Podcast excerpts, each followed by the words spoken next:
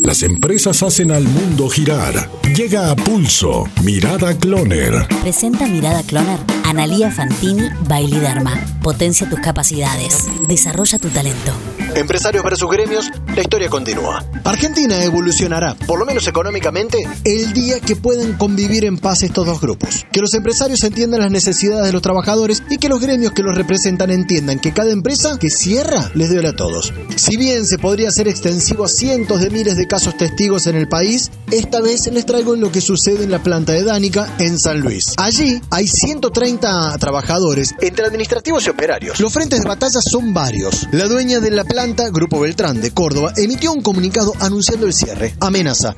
Los empleados, representados por el gremio de los aceiteros, redoblaron la apuesta y desafiaron a que se vayan, pero que paguen todo. Los empresarios acusan que no pueden pagar la paritaria del 70%. Los trabajadores dicen que es 35% del año pasado que se debe y 35% del actual. La patronal asegura que deben estar agremiados en el rubro alimentario. Los empleados dicen que la mayonesa es aceite. Entre posturas firmes e irreversibles, donde se busca establecer quién tiene más fuerza, no gana nadie. De hecho, pierden todos. Trabajadores sin fábrica, empresarios sin inversión rentable y gobiernos sin impuestos. La historia de la Argentina y una grieta que cada día se hace más grande. Esta vez la del incomprensible separación entre dueños y empleados.